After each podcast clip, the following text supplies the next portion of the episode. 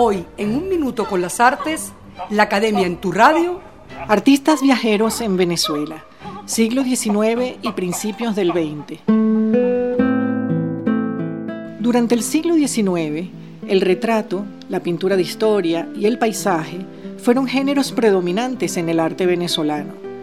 En cierto modo, constituyen un documento de época en el que la reafirmación de Venezuela como país soberano cobra en estas obras gran importancia. Finalizada la Guerra de Independencia, hubo una apertura en las relaciones diplomáticas.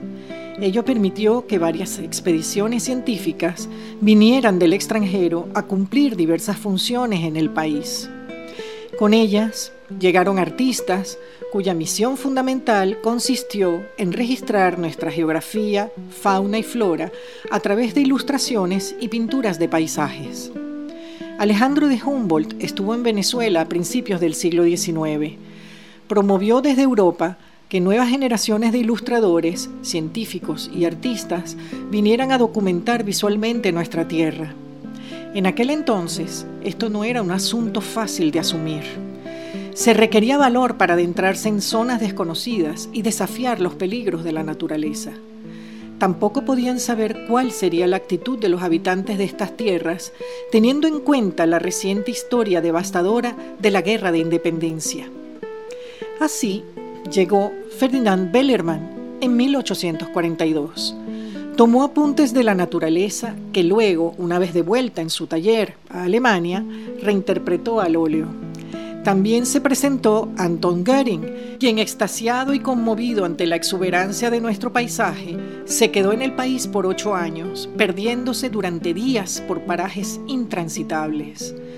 Federico Lesman, por otra parte, se quedó en Venezuela más de lo previsto y por décadas dibujó, fotografió y litografió incansablemente a Caracas y La Guaira. Otros personajes quedaron impactados con nuestra variada flora y la luz del trópico.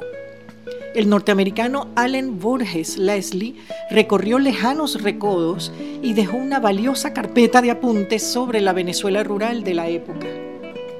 El francés Camille Pizarro visitó Venezuela en su juventud y realizó un amplio registro no solo de la flora, sino de las costumbres de Caracas y de sus alrededores.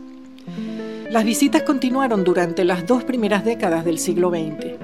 Por razones ya personales, Samis Münzner, proveniente de Rumanía, y Emilio Bollo, francés, nacido en Caracas, estuvieron un tiempo en Venezuela. Pintaron al aire libre, como los pintores impresionistas que eran, considerando los cambios de luz en la naturaleza. También vino Nicolás Ferdinandov, pintor, músico y orfebre, cuyo espíritu aventurero y modo de vida nada convencional dejaron honda huella en el alma de nuestro Armando Reverón. Las obras de todos estos ilustres visitantes se encuentran en varias colecciones de arte en el país. Hasta aquí un minuto con las artes, la Academia en tu radio, escrito y narrado por Susana Benco, en la producción Valentina Graciani en la grabación, edición y montaje, Raúl Sánchez.